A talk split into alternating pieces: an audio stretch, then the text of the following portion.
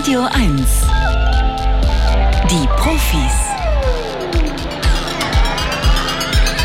Mit Stefan Karkowski. Herzlich willkommen, guten Morgen zum RBB Radio 1 Wissenschaftsmagazin. Die Profis am Samstagvormittag. Schöne Grüße auch an all unsere Hörer in Gillermoos, von denen ich weiß, dass jetzt ganz besonders viele Radio 1 hören, weil sie endlich mal wissen wollen, wie ist denn eigentlich dieses Kreuzberg wirklich, von dem Markus Söder da immer spricht. So, bei uns in der Sendung, äh, ich werde Ihnen ein Thema vorstellen in einer halben Stunde, da geht es nämlich auch um Bayern.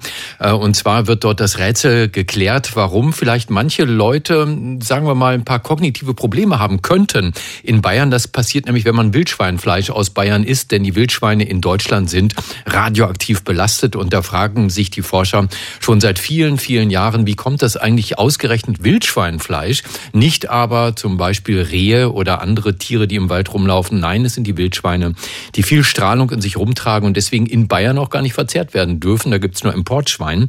Und dieses Rätsel ist jetzt gelöst. Das klären wir in einer halben Stunde. Jetzt aber erstmal das Scannerspiel. Beim Scannerspiel zu gewinnen gibt's heute ein Buch von Neil Schubin.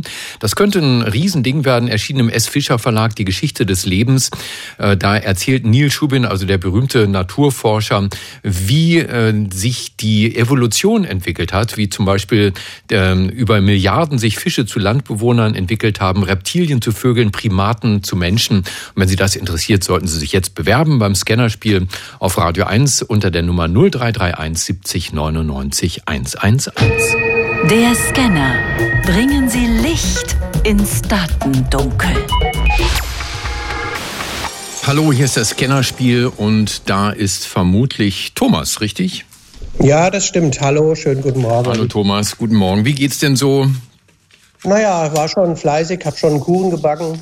Ach echt? Was gab's denn für Kuchen oder was gibt's für Kuchen heute? Die ganze Wohnung duftet wahrscheinlich danach. Genau, ne? das, das, hat dann meine Frau auch zum Frühstück gerufen. Aha, was? Pflaumenkuchen. Das habe ich mir schon fast gedacht. Habt ihr Pflaumen im eigenen Garten? Nee, nee, nee. Habt ihr gekauft? Gekauft. Ah, okay. Gibt's denn irgendwie ein Spezialrezept von, von den Eltern vererbt, Thomas, oder äh, ist das dein eigenes? Nee, gar nicht. Ich äh, versuche da äh, etwas äh, nachzulesen bei diversen Rezepten und dann das zu machen. Okay, okay, okay. Du weißt ja, aha, da kommt was von hinten aus der Küche. Ja, ist gut geworden, sagt er. Ist gut geworden, sehr schön. Ja, ja, fantastisch. Ihr wisst ja, Pflaumenkuchen ist das, was auch Wespen am liebsten essen in diesen Tagen, ne? Das stimmt. Fenster zulassen. Ja. Thomas, das Kennerspiel. Ähm, heute gibt's ein tolles Buch wieder zu gewinnen. Neil Schubin, die Geschichte des Lebens. Und ich würde sagen, wir fangen einfach an mit Frage Nummer eins. Die kommt hier. Zugvögel bilden Reisegruppen. Das ergab eine Studie von Forschenden der Veterinärmedizinischen Universität Wien auf der italienischen Insel Ponza. Über einen Zeitraum von 15 Jahren erfassten die Ornithologen, welche Vogelarten auf ihrem Weg von Afrika nach Europa im Frühjahr dort rasteten. Dabei stellten sie fest, dass sich im Verlauf der Jahre immer häufiger Vögel verschiedener Arten gleichzeitig auf der Insel aufhielten. Die Durchzügler schlossen sich zu gemischten Reisegruppen zusammen. Den Forschern zufolge haben auch Vögel eine soziale Ader und helfen sich durch Rufe bei Orientierung und der Rastplatzsuche. Mhm. Muss ich spontan aus dem Bauch beantworten, wobei ich glaube, das so was mal schon gesehen zu haben. Ich höre ganz gerne oder sehe auch ganz gerne Tierdokumentationen. Mhm. Also ich kann mir das vorstellen. Ja, kann ich mir auch und das stimmt auch. Ja, und darüber hinaus konnten die Forscher auch eine Änderung der Hauptverkehrszeiten sowie der rastenden Arten feststellen. Hauptverkehrszeiten ist ein toller Begriff ne, im Zusammenhang mit Zugvögeln. Über die Jahre sichteten die Ornithologen nämlich immer seltener sogenannte Langstreckenmigranten aus Gebieten südlich der Sahara. Aufgrund des Klimawandels nämlich pendeln immer weniger Vögel auf Langstrecke. Mhm, dafür nimmt die Anzahl der Kurzstreckendurchzügler zu. Wieder was gelernt. Thomas, Frage Nummer zwei. Musik von Mozart lindert Schmerzen bei Neugeborenen. Das fanden Neonatologen des Lincoln Medical and Mental Health Center in den USA heraus. Für diese Studie wurden 100 Neugeborene während einer Routine-Blutentnahme an der Ferse beobachtet. Der einen Hälfte der Babys wurde vor, während und nach der Blutentnahme ein Wiegenlied von Mozart vorgespielt, der anderen nicht. Gleichzeitig bewerteten die Ärzte den Schmerzpegel der Kinder anhand einer Schmerzskala. Während und nach dem Eingriff war der Schmerzpegel der Babys, denen Mozart vorgespielt wurde, deutlich niedriger als bei den Kindern ohne Musik. Warum die Musik von Mozart schmerzlindernd wirkt und ob andere Musikgenres das auch können, wurde noch nicht untersucht. Mhm, Musik von Mozart lindert die Schmerzen bei Neugeborenen. Also ich habe zumindest gehört, dass ähm, Ungeborene noch im Mutterleib häufig äh, schon positiv reagieren, auch und ich glaube sogar gerade auf Mozart. Mhm. Warum, weshalb, entzieht sich meiner Kenntnis, aber auch das könnte ich mir vorstellen. Und genau da hast du auch wieder recht. Ja, das Interessante, vor dem Peaks waren die Babys mit oder ohne Musik gleichermaßen gestresst. Ne? Was passiert hier? Ungewohnte Umgebung, was kommt auf mich zu? Aber sobald das Blut aus der Ferse abgenommen wurde, wiesen dann die Kinder mit Musik einen deutlich geringeren Schmerzpegel auf. Und schon eine Minute nach der Blutentnahme erreichten die Kinder mit Mozart-Musik einen Score von null auf, äh, von 7, 0 von 7 auf der Schmerzskala, während bei denen ohne Musik ein Wert von 5,5 festgestellt wurde. Keine Ahnung, wie die Ärzte das machen, aber sie werden ihre Methoden haben und erst nach drei Minuten waren die Schmerzen in beiden Gruppen wieder gleich. Also, liebe Kinderärzte, mehr Mozart in den Praxen. Hier kommt schon Frage Nummer drei. Danach gibt schon das Buch, Thomas. Jetzt soll auch dein, deine Küchenjokerin gut aufpassen. Kaffee trinken senkt Depressionsrisiko. Das bestätigt die Studie einer chinesischen Forschungsgruppe. Dafür analysierten die Mediziner einen Datensatz von rund 150.000 Probanden aus dem Vereinigten Königreich. Die Ergebnisse der Umfrage geben Auskunft über den Kaffeekonsum und die mentale Gesundheit der Teilnehmenden. Die Forschenden stellten fest, Depressionen und Ängste traten am seltensten unter denjenigen auf, die im Schnitt zwei bis drei Tassen Kaffee pro Tag trinken. Der Grund? Koffein regt die Dopaminübertragung im zentralen Nervensystem an und hebt damit die Stimmung. Mhm. Jetzt nicht kompliziert denken, Thomas. Kaffee nee. trinken senkt das Depressionsrisiko. Ich habe auch hier die, ähm, also es gehört, dass Kaffee in den letzten Jahren äh, besser für den Organismus ist, als man früher gedacht hatte. Mhm. Auch hier kann ich mir das vorstellen. Und auch hier hast du wieder recht. yeah! Thomas, sehr schön. Das ging ja schnell mit uns beiden. Hast ein klasse Buch gewonnen. Neil Schubin, die Geschichte des Lebens. Mehr kann man eigentlich nicht wollen von einem Buch. Ne? Beim S. Fischer Verlag erschienen, würde im Buchhandel 24 Euro kosten. Das ist ein ganz neuer Blick auf die Entwicklung menschlichen und tierischen Lebens. Da erfahren wir zum Beispiel, wie wir uns mal auseinanderentwickelt haben. Wo waren die Anfänge? Wo ging das überhaupt los mit dem Leben? Und wie sind dann daraus bestimmte Tiere, bestimmte Menschen dann auch entstanden. Das gehört jetzt dir, es sei denn, du setzt es aufs Spiel mit diesem Angebot. Der letzte Scam. Echte Profis gewinnen ein Jahresabo von Zeit, Wissen oder verlieren alles. Ja, also für alle anderen, die noch nicht so oft gespielt haben, nochmal die Regeln. Äh, Thomas kann sich jetzt noch eine Frage wünschen. Dann hätte er bei der richtigen Antwort am Ende Abo und Buch. Oder aber beides verloren. Oder aber wir hören auf, dann ist das Buch deins, Thomas. Nee, ich habe vorher schon überlegt, ob ich zocken soll, aber das äh, war mir auch eine durchaus äh, gute Option. Aber ich finde den Buchtitel recht interessant mhm. und denke insofern, dass ich in dem Fall verzichte und das Buch nehme. Alles klar, bleibst du dabei. Wo schicken wir das hin? Also jetzt nicht die Adresse, aber so ungefähr, wo wohnt ihr, Thomas? Wir sind in Steglitz. In Steglitz, alles klar. Gut, dann danke fürs Mitspielen. Gruß an die Frau. Mache ich. Und ganz wichtig jetzt, nicht auf, ja, habe ich gehört, nicht auflegen jetzt, ne? Danke. Tschüss. Diese Woche wurde das umstrittene Gebäudeenergiegesetz im Bundestag verabschiedet, haben Sie bestimmt mitbekommen. Und falls Sie immer noch Angst haben, im Winter frieren zu müssen, fangen Sie sich doch einfach ein Wildschwein ein und basteln sich Ihr eigenes Bio-Atomkraftwerk. Deutsche Wildschweine strahlen nämlich Radioaktivität aus, weswegen man, wie ich jetzt lesen durfte, in Bayern etwa nur importierte Wildsäue auf den Grill wirft. Die anderen sind verboten. Aber woher kommt diese Strahlung? Fukushima ist weit weg, Tschernobyl ist lang her. Also fragen wir mal den Radiochemiker Professor Dr. Georg Steinhauser von der Technischen Universität Wien. Der hat das Rätsel nämlich gelöst. Herr Steinhauser, guten Morgen. Schönen guten Morgen. Die Forschung spricht vom sogenannten Wildschwein-Paradoxon. Das finde ich schön, weil die Radioaktivität bei anderen Waldbewohnern seit Jahren zurückgeht, nicht aber bei den Wildschweinen, also dem Jäger bekannt als Schwarzwild. Alle wohnen im selben Wald.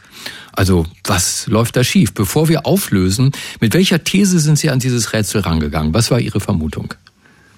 Ja, also das ist schon richtig. Die Wildschweine verhalten sich ganz anders als, als andere Tiere und zwar nicht von ihrem Verhalten her, sondern von der Radioaktivität her. Die verlieren ihre Radioaktivität nicht und es schaut dann tatsächlich so aus, als ob die das Naturgesetz des radioaktiven Zerfalls brechen. Das kann natürlich nicht sein. Und ich habe mich wahrscheinlich mehr als zehn Jahre damit beschäftigt, weil mich das so fasziniert hat. Und dann ähm, irgendwie habe ich mir gedacht, es muss, es muss damit zusammenhängen, wo die ihre Nahrung herkriegen. Vielleicht kommt die, vielleicht ist da unterirdisch etwas, was, äh, was man nicht beachtet hat. Also ich habe mir gedacht, äh, tiefer im Boden liegt vielleicht die Lösung. Mhm. Äh, wie geht ein Radiochemiker wie Sie dann daran? Also wo, wie finden Sie raus, woher genau die Strahlendosen im Schwein kommen könnten? Ja, für die längste Zeit war das, war das nicht möglich, da eine, Untersche eine Unterscheidung zu treffen. Wir sprechen hier vom radioaktiven Cäsium. Und ähm, das Cäsium, das entsteht bei der Kernspaltung, sowohl von Uran als auch von Plutonium. Und äh, ein Cäsiumatom ist von einem anderen nicht zu unterscheiden.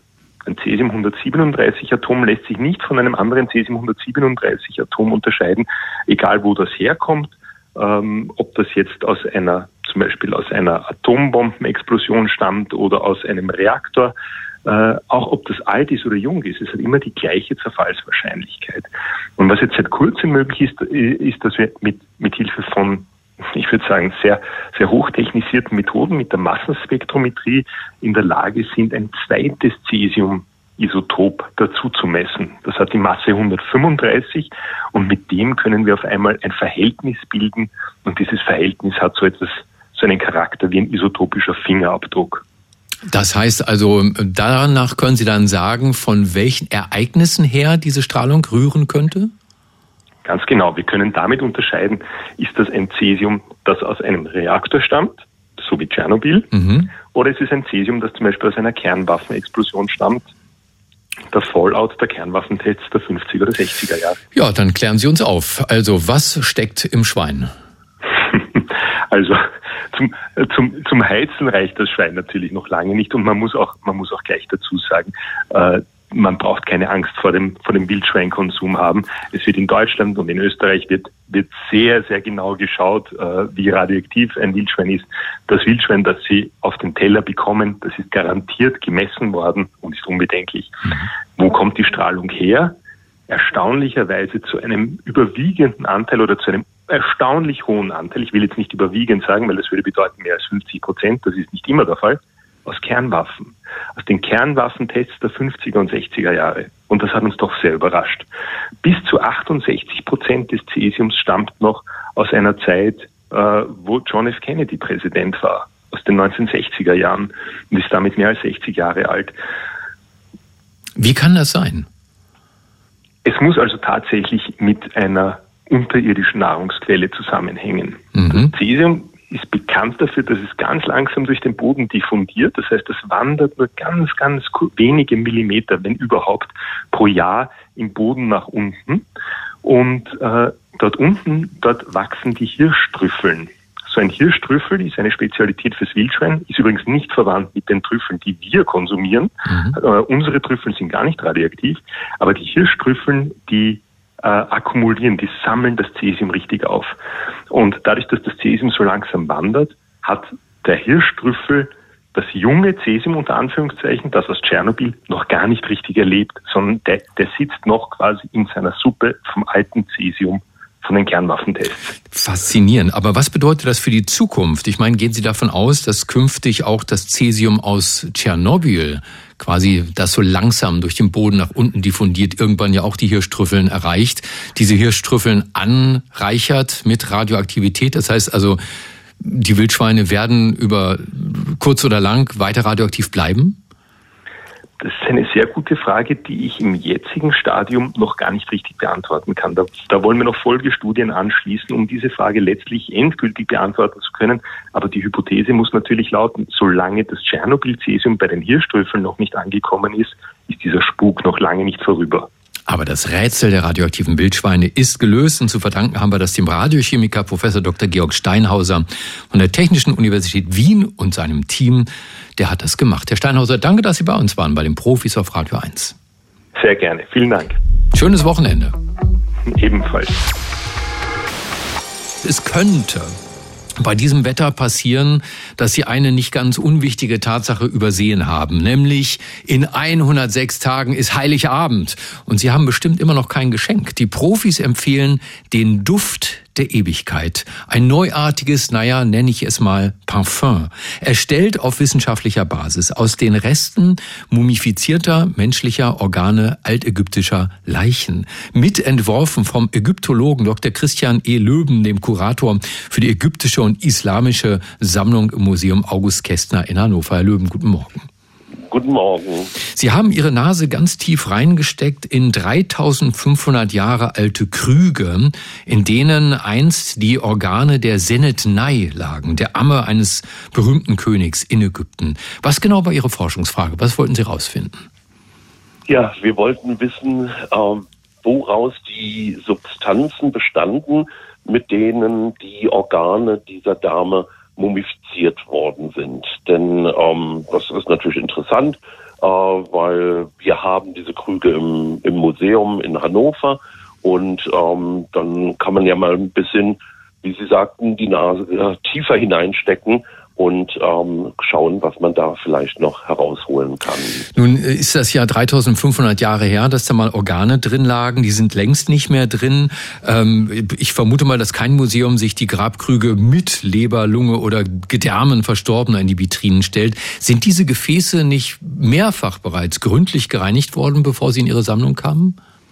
Ja, Gott sei Dank nicht, das durften wir feststellen, ähm, denn äh, an den Wänden dieser Krüge waren eben noch Reste von diesen Substanzen. Also wir, wir hatten Glück, also eine so gründliche Reinigung gab es offensichtlich nicht. Und ähm, es, es war auch immer der Deckel drauf, so dass wir ja also davon ausgehen konnten, dass jetzt also auch nicht unendlich viel Staub oder andere Verunreinigungen ähm, in diese Gefäße gelangen konnten. In den 3500 Jahren, das wäre ja möglich gewesen. Können Sie denn ausschließen, dass die Töpfe nicht erst vor relativ kurzem, sagen wir vor 100 Jahren, mit Duftsalben eingerieben worden sind, um den Gestank des Todes zu vertreiben? Nein, da sind wir uns ganz sicher. Die Krüge wurden nämlich ausgegraben von Howard Carter, äh, genau im Jahr 1900 im Tal der Könige und ähm, sind seitdem quasi in musealen Benutzung. Das hm. heißt also, ähm, man hat sie ausgestellt. Äh, ja, leider wissen wir eben auch nicht, wann genau die Organe entnommen wurden, äh, diese Mumifizierungsreste, äh, um sie eben sozusagen leichter zu machen, um sie museal handbarer zu machen. Äh, das wissen wir leider nicht. Hm. Aber wie gesagt, Reste am Rand waren eindeutig zu erkennen. Gut, dann kommen wir zum Ergebnis Ihrer Forschung. Was haben Sie gefunden? Wie und mit was wurden die Organe einbalsamiert? Ja, wir haben also diese Substanzen ähm, dank eines äh, Gaschromatographen genau untersucht. Äh, besser gesagt, das hat meine Kollegin Barbara Huber vom Max-Planck-Institut für äh, Geoanthropologie in Jena gemacht. Die ist Chemikerin. Ich bin ja nur Ägyptologe. Und sie hat eben herausgefunden, dass dieses äh, Balsamierungs ähm, ja, Substanzen bestanden aus einer Mischung von Bienenwachs, Pflanzenölen, Fetten, Bitumen. Bitumen ist so eine Art natürlicher Asphalt, dann äh, Harzen, offensichtlich Lärchenharz ähm, einer weiteren balsamischen Substanz und dann, das ist das Spannendste, äh, Dammer oder Pistazienbaumharz. Das waren die Bestandteile. Warum ist das letzte spannend?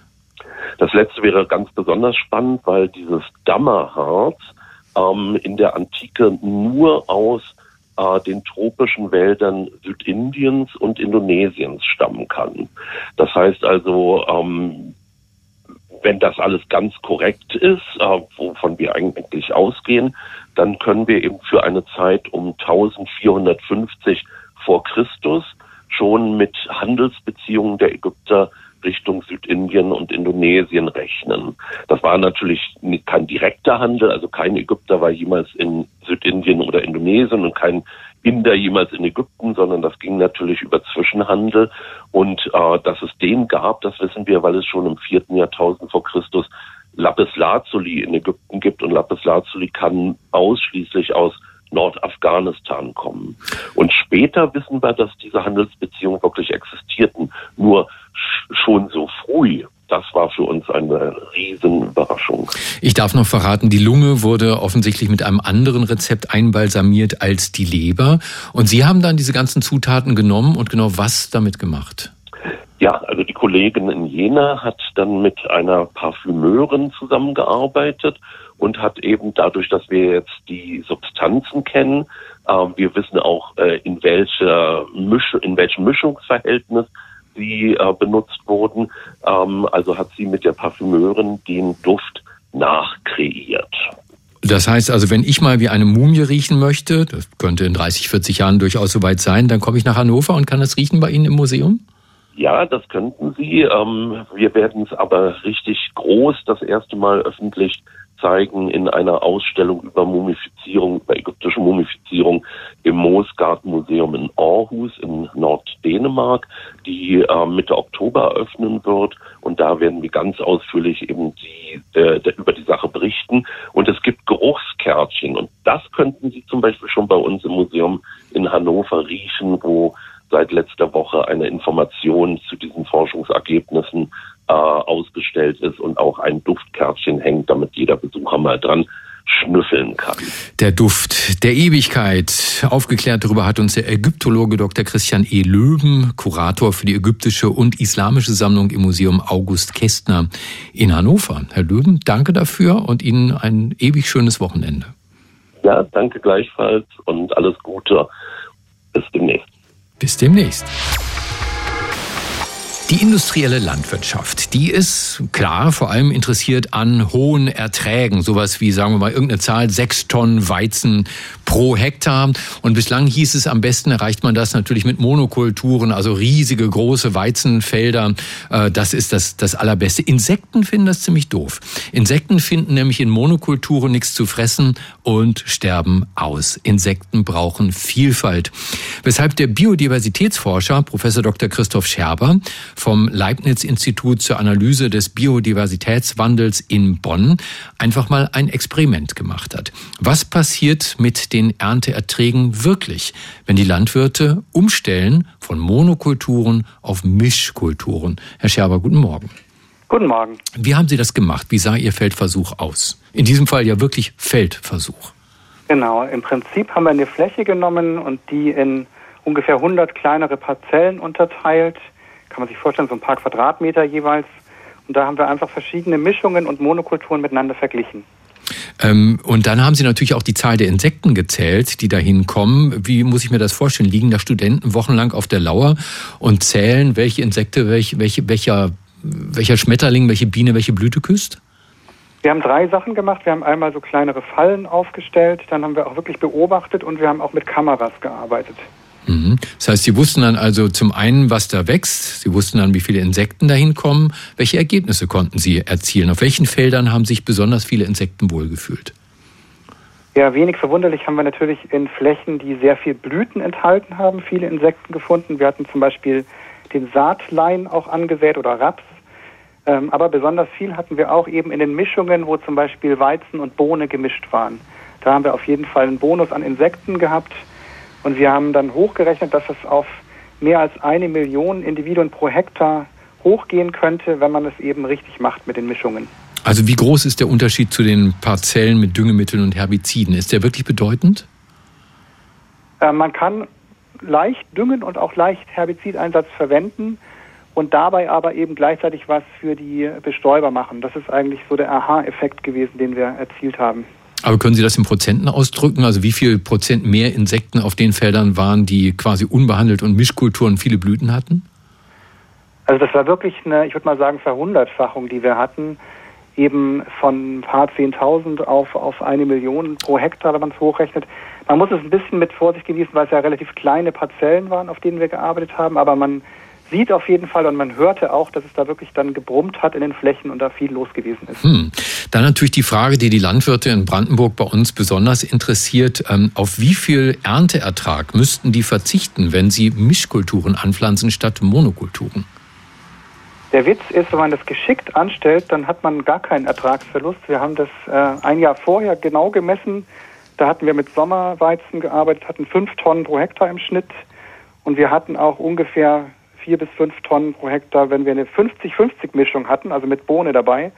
Wenn man die Mischung noch ein bisschen anders macht, dass man zum Beispiel 80, 90 Prozent Weizen hat, dann hat man vielleicht sogar eine Ertragssteigerung, weil die Bohne in dem Feld drin eben auch noch Stickstoff liefert und auch ansonsten positive Effekte hat, auch Dürreresistenz und sowas. Ich könnte mir vorstellen, das Problem ist nur, äh, wer nimmt Ihnen eine Tonne gemischt Getreide ab, wo quasi Weizen mit, ich nenne das mal, mit Bohnen verunreinigt ist. Wir sind ja Sortenreinheit gewohnt, entweder nur Weizen oder Roggen. Weizen und Bohnen, wie geht das? Also eigentlich ist es eine mechanische Frage, dass man das trennt. Es gibt Spezialfirmen, die die Saatguttrennung machen. Man kann es auch ähm, auf dem Betrieb selber machen. Das ist sicherlich jetzt noch was Neues. Ne? Also viele Landwirte haben da noch keine Erfahrungen. Aber es ist auf jeden Fall ein, ein Weg, den ich sehe, wo man eben von Monokulturen wegkommt und automatisch Pflanzenschutzmittelreduktion betreiben kann und was für die Natur machen kann. Man schlägt also ganz viele Fliegen mit einer Klappe damit. Äh, beziehungsweise belebt Oder die Fliegen.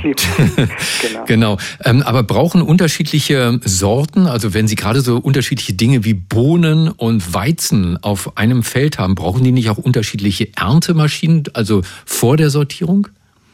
Man kann die ganz normal mit einem normalen Mähdrescher ernten. Man kann äh, dann sie dreschen und ein Landwirt hat sogar das dann gleich als Viehfutter verwendet, so wie es war, das Gemenge. Ich meine, vieles, was wir anbauen, ist sowieso für den Trog, ne, fürs Viehfutter. Mhm. Ähm, ansonsten äh, gibt es Landwirte, die das eben dann zu Spezialfirmen momentan bringen, wo dann eben das alles wieder getrennt wird und man dann wieder ein sauberes Ernteprodukt hat am Ende.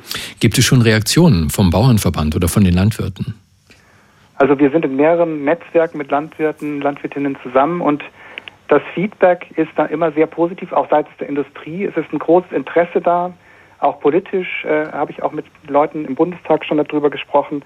Also ich glaube, dass da viel Potenzial drin liegt, selbst wenn man es nur auf einer kleinen Fläche macht, diese Mischfruchtanbau so ein bisschen voranzubringen, äh, ist, glaube ich, eine tolle Strategie, um eben Vielfalt in die Landwirtschaft wieder reinzubringen. Sie sagen, so ein bisschen wäre es auch möglich, quasi den Mischfruchtanbau zum Standard zu machen in Deutschland? Also ich kenne Kollegen, die sagen, dass der Mischfruchtanbau die Zukunft ist, weil er eben eine höhere Sicherheit bietet. Man setzt eben nicht mehr auf ein Pferd oder nur auf Weizen, sondern man hat eben dann immer mehrere Sachen zusammen. Das können auch mehrere Sorten sein. Sortenmischungen sind früher zum Beispiel in der ehemaligen DDR auch sehr viel angebaut worden, um äh, Einsatz von Pflanzenschutzmitteln zu reduzieren. Also da ist sehr viel Musik drin und äh, ich könnte mir vorstellen, dass, dass das eine sicherere Form der Landbewirtschaftung später werden wird. Die Insekten sagen Danke dem Biodiversitätsforscher Professor Dr. Christoph Scherber vom Leibniz-Institut zur Analyse des Biodiversitätswandels in Bonn. Herr Scherber, danke, dass Sie bei uns waren, bei den Profis auf Radio 1 und Ihnen ein schönes insektenreiches Wochenende. Vielen Dank, Ihnen ebenfalls. Tschüss. Tschüss. Ich weiß nicht, um Liebe geht's ja selten, wenn man irgendwie unterwegs ist, einen trinkt und dann Menschen abschleppen will, äh, mit nach Hause nehmen will. Ich habe neulich den Begriff gelernt, Pickup-Artist. Das soll es geben. Also Leute, das Wort Artist ist natürlich eine Beleidigung für alle Künstler. Also es soll tatsächlich Männer geben, die sich einen Sport draus machen, in Kneipen zu gehen und dort Frauen aufzureißen mit bestimmten Tricks. Äh, und diese mm, Männern, also allen anderen natürlich auch, wird nachgesagt, dass wenn sie eine bestimmte Menge an Alkohol getrunken hätten, dass dann das Aussehen ihres Gegenübers keine große Rolle mehr spielen würde. Das nennt man dann schön trinken. Übrigens ein Begriff, der es auch in den Duden geschafft hat. Wir sagen jetzt einfach mal schön saufen, das ist besser. Und was ich auch neu gelernt habe, ist, es gibt ein Journal, ein wissenschaftliches Fachjournal, das heißt Journal for Studies of Alcohol and Drugs. Ich weiß, da wollen Sie alle ganz gerne mal als Probanden äh, an den Versuchen beteiligt werden. Aber genau diese Studie, die dort erschienen ist, hat sich jetzt jemand angeschaut, der, glaube ich, ein ganz entspanntes Verhältnis hat zu Alkohol. Er ist Mitglied des Komitees des IG Nobelpreises für kuriose wissenschaftliche Forschungen, Vorsitzender der Deutschen Dracula-Gesellschaft und der bekannteste Kriminalbiologe der Welt. Dr. Marc Benecke, live auf Radio 1, die Profis. Lieber Marc, einen stocknüchternen Samstagvormittag wünsche ich dir. Prost mit einem schönen Glas Glas Sprudelwasser, aber Sprudel rausgerührt, damit es nicht so krass oh. ist. Ja, ja, aber man will nicht übertreiben. Ne? Ich meine, also diese Kohlensäure, die kann schon ganz schön was mit einem machen. Mega, ja. Kanntest du dieses Journal for Studies of Alcohol and Drugs? Ist das was Seriöses oder eins von diesen unter ferner liefen Dingern? Das äh, beides. Es ist unter ferner liefen, weil natürlich äh, die Forscher und Forscherinnen gerne in großen Journals, die äh, auch über Physik und schwarze Löcher und sowas veröffentlichen, ihre Forschungsstudien veröffentlichen und dann kriegt man immer einen Brief zurück, da steht drin, veröffentlichen Sie es doch in einem spezialisierten Journal. Das bedeutet dann, ja, ist ganz nett, aber diese Studie wurde gemacht von einem Team, was super geil ist, nämlich von Stanford University, von dem äh, äh, Zentrum für Vorbeugung in der Medizin. Stanford University ist die Uni mit den meisten dort arbeitenden Nobelpreisträgern auf der ganzen Welt und äh, Department of Psychology von University of Pittsburgh. Also die Kollegen haben es gut gemacht. Das ist nur deswegen im kleinen Journal, weil die ähm, Stichprobe so klein war, weil sie wegen Covid nach 20 Probanden abbrechen mussten und sie hätten aber lieber gerne 100 oder 200 genommen. Aber ansonsten ist das eine sehr, sehr schöne Studie, in der den äh, Probanden und Probandinnen drei Drinks innerhalb von 36 Minuten gegeben wurden und zwar jeweils so ein Shot. Also das wäre so, als ob du drei Schnaps trinken würdest oder nix. Also oder nur Cranberry Juice. Das haben die also gemischt gemischt äh, mit, mit so Saft und ähm, äh, interessanterweise dachten alle Probanden außer einer einzigen Person immer, dass Alkohol drin gewesen wäre. Mhm. Es wurde ihnen also nicht gesagt, ob welcher drin ist oder nicht. Das finde ich auch schon geil. Das heißt, man braucht eigentlich gar keinen Alkohol reintun. Es reicht schon, wenn die Leute glauben, es ist Alkohol drin. Und dann kam das eigentliche Experiment. Das Problem ist nämlich, der, diese, man nennt das auf amerikanisch Beer Goggles. Also sobald du genug getrunken hast, kriegst du halt äh, einen schönen Blick dafür und denkst, alle anderen sind schön. Und je ähm, mehr Studien dazu veröffentlicht wurden, umso weniger wurde das gesehen. Also äh, wenn man den Menschen dann Fotos vorlegt von Menschen, die von anderen in völlig anderen Zusammenhängen als schön oder weniger schön angesehen werden, da geht es hauptsächlich um die Gesichtssymmetrie, äh, dann stellt sich raus, der Alkohol macht da eigentlich gar nichts. Aber komisch, haben sich die Kollegen und Kolleginnen gefragt, warum trinken die Leute dann in Bars so viel, wo es ja dann häufig auch hinterher zu se sexuellen Handlungen oder äh, Beziehungsanbahnungen und so kommt. Wo ist der verdammte Zusammenhang? Und das haben sie jetzt endlich mal versucht rauszukriegen und äh, haben es unterteilt äh, in zwei Teile. Nämlich der erste ist, man bewertet, wie schön jemand ist auf Fotos, die vorgelegt werden im Labor, nachdem man Alkohol oder keinen bekommen hat.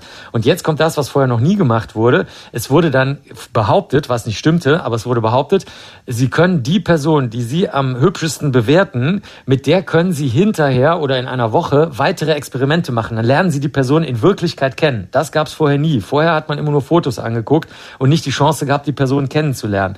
Und da zeigte sich, dass die Bewertung der Schönheit sich überhaupt nicht ändert, mit oder ohne Alkohol, wie auch in den letzten neueren Studien, aber etwas anderes, nämlich die, das ist ein neuer Fachbegriff, Liquid Courage, also der Mut, den man durch den Alkohol bekommt oder wenn man glaubt, Alkohol getrunken zu haben, nämlich die äh, sich zu äh, sich zu wünschen, dass man diese Person auch wirklich trifft. Das konnten die Probanden und Probandinnen nämlich auch angeben, ob sie das gerne möchten äh, oder nicht. Und das kann ich selber bestätigen, zum Beispiel von Supermodels. Die erzählen alle, das hast du vielleicht auch schon mal gehört oder man liest in Interviews. Ich weiß es aber auch von denen selber.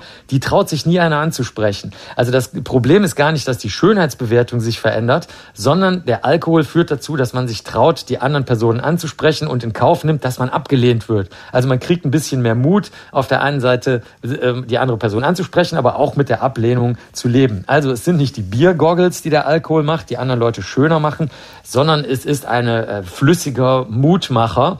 Aber wir haben ja gerade gehört, es geht auch ganz ohne Alkohol. Es reicht also schon, wenn man glaubt, Alkohol getrunken zu haben. Deswegen ist das keine Aufforderung zu trinken, sondern einfach nur ein bisschen mutiger zu sein. Gut, dass du das gesagt hast. Ich hätte nur noch eine Frage, welche Supermodels du denn so kennst, mit welchen du da regelmäßig verkehrst, aber das klären wir gleich. Das war Dr. Marc Benecke, live auf Radio 1, die Profis.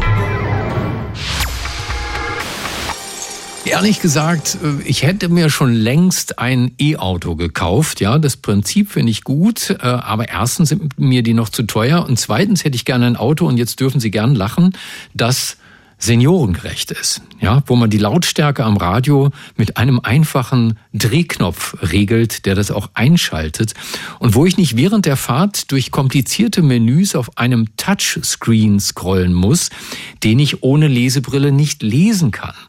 Um es mal wissenschaftlich auszudrücken, was soll der Scheiß? Ich habe intensiv danach gesucht auf der IAA in München, einer der weltgrößten Automobilmessen, und ich habe mein Auto nicht gefunden. Planen die Hersteller also am Kunden vorbei? Das frage ich Dr. Helena Wisbert. Sie ist Professorin für Betriebswirtschaft mit dem Schwerpunkt Automobilwirtschaft an der Ostfalia Hochschule für angewandte Wissenschaften in Salzgitter. Frau Wisbert, guten Tag. Ja, guten Tag, ich grüße Sie. Oder haben Sie auf der IAA ein E-Auto gesehen, das auf ein Touchscreen verzichtet? Also äh, ganz im Gegenteil, die Touchscreens werden in, bei den nächsten Elektroautos, die kommen, um, äh, immer größer. Also es geht immer mehr Richtung ja, äh, Touchscreens von, äh, die das ganze Cockpit quasi ausfüllen. Hm, also ich meine, ich habe nochmal nachgelesen, wenn ich mit dem Smartphone am Steuer telefoniere und erwischt werde, erwartet mich ein Bußgeld von 100 Euro und ein Punkt in Flensburg. Warum dürfte ich dann theoretisch mit Tempo 200 auf der linken Spur einen Radiosender auf dem Touchscreen suchen und das völlig legal? Also grundsätzlich ist der Ansatz ja so, dass äh, ja das Touchscreen so benutzerfreundlich aufgebaut ist, dass ich dann mit einem ja mit wenigen Klicks ähm, dann äh, oder Touchs dann äh, eben dann auf die Menüfunktion komme, äh, die ich gewünscht habe. Ähm, also das äh, soll ja alles noch sicher sein. Und wie Sie sagen, also die Automobilhersteller, die haben jetzt so ein bisschen auch äh, dazu gelernt und die gehen jetzt auch zum Teil, zumindest die deutschen Autobauer gehen zum Teil zurück, äh, dass so diese grundsätzlichen Funktionen wieder haptisch äh, dann umgesetzt werden. Also, also die versuchen in der Zukunft so eine Mischung zu machen. Volkswagen will wieder einen Knopf einführen, habe ich gelesen. Ne? einen, richtig? Ja, genau. Volkswagen ist dabei. Mercedes äh, kommt da auch mit so einer äh, Mischung, genau. Also äh, die schauen sich das nochmal genau an. Aber das Problem ist doch, ich meine, wir kennen ja dieses Phänomen der Smombies, also die Smartphone-Zombies, die mir jeden Tag hier in Berlin und Brandenburg vors Rad laufen oder vors ja. Auto mit den Augen tief im Smartphone versunken. Und daher wissen wir ja, dass so ein Screen die ganze Aufmerksamkeit eines Verkehrsteilnehmers beansprucht. Ich kann nicht gleichzeitig in der Wagenmitte auf dem Screen nach der Funktion Heizung suchen und mich auf den Verkehr konzentrieren oder, oder bin ich einfach zu alt?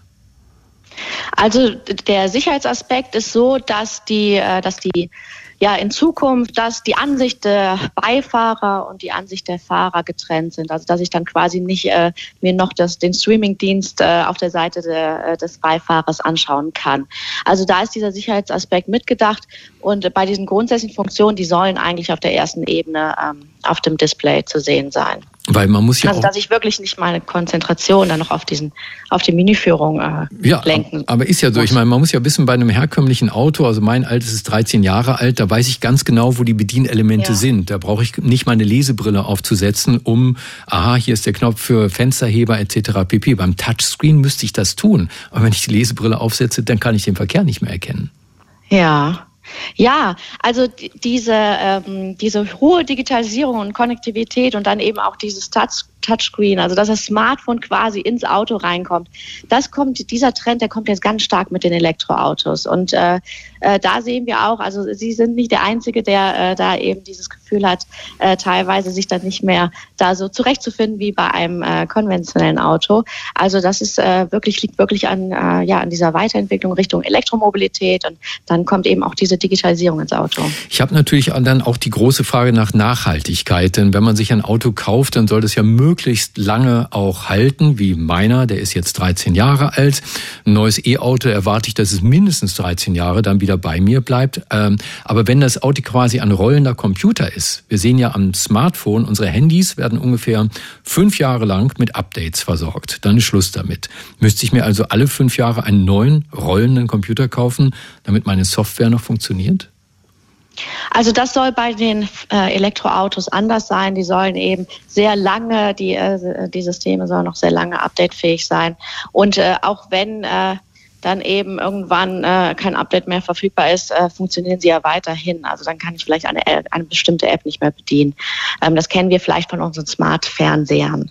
Aber tendenziell sind die Zyklen, sollen genauso, also die Elektroautos sind auf genauso lange Benutzerzyklen äh, ausgelegt wie die Verbrennerfahrzeuge. Ja, ist das so? Ich meine, kommen wir ja dann zum ja. Thema Batterien. Also mein Diesel ja, fährt heute noch so schnell wie vor 13 Jahren. Ein E-Auto hat nach acht Jahren, korrigieren Sie mich, höchstens noch 70 Prozent Leistung auf dem Akku. Die Reichweite nimmt jedes Jahr ab. Warum also ein E-Auto? Also bei den Elektroautos gibt, äh, gibt es Garantien, die sagen, nach zehn Jahren sind noch 80 Prozent der Batterieleistung abrufbar. Und es ist aber davon abhängig, wie ich dieses äh, Fahrzeug verwende, wie mhm. ich die Batterie lade. Ähm, wir werden in Zukunft aber auch, und da geht eben auch so die, die Forschung und Entwicklung hin, wir werden in Zukunft sehr stabile Batterien in den Autos haben, also denen es quasi fast egal ist, ob man eben schnell lädt und dann sehr hohe Hitzeentwicklung ist, weil das mögen Batterien tendenziell eher nicht, ähm, oder ähm, genau, oder ob man da eben sehr lange äh, langsam lädt. Also da äh, geht die Entwicklung hin, dass, dass dieses Aufladen eben auf den Lebenszyklus der Batterie keine große Rolle mehr spielt. Also dann lese ich aus Ihrer Antwort lieber auf die Zukunft warten, bis die Batterien andere sind und sich wieder mehr Knöpfe im Cockpit durchgesetzt haben. Also aus Kundensicht äh, fällt es mir schwer, äh, gerade zu sagen, jetzt ist der Zeitpunkt, ein E-Auto zu, äh, äh zu kaufen, weil die, wir leben ja in der Branche gerade von Ankündigungen. Also es kommt ja jeden Tag eine Ankündigung. Irgendwie in zwei Jahren kommt ein preisgünstiges Fahrzeug auf den Markt, in zwei Jahren kommt die nächste Batterietechnologie. Deswegen ist es äh, teilweise dann eben auch schwierig verständlich aus Kundensicht zu sagen, okay, dann ist heute der richtige Zeitpunkt, ein Elektroauto zu kaufen. Dr. Helena Wisbert, herzlichen Dank, Professorin für Betriebswirtschaft mit Schwerpunkt Automobilwirtschaft an der Ostfalia Hochschule in Salzgitter. Schön, dass Sie bei uns waren und danke, dass Sie uns aufgeklärt haben. Sehr gerne. Schönes Wochenende. Ihnen auch. Radio 1. Marias Haushaltstipps. Ist ein Kerzenhalter zu groß für eine Kerze?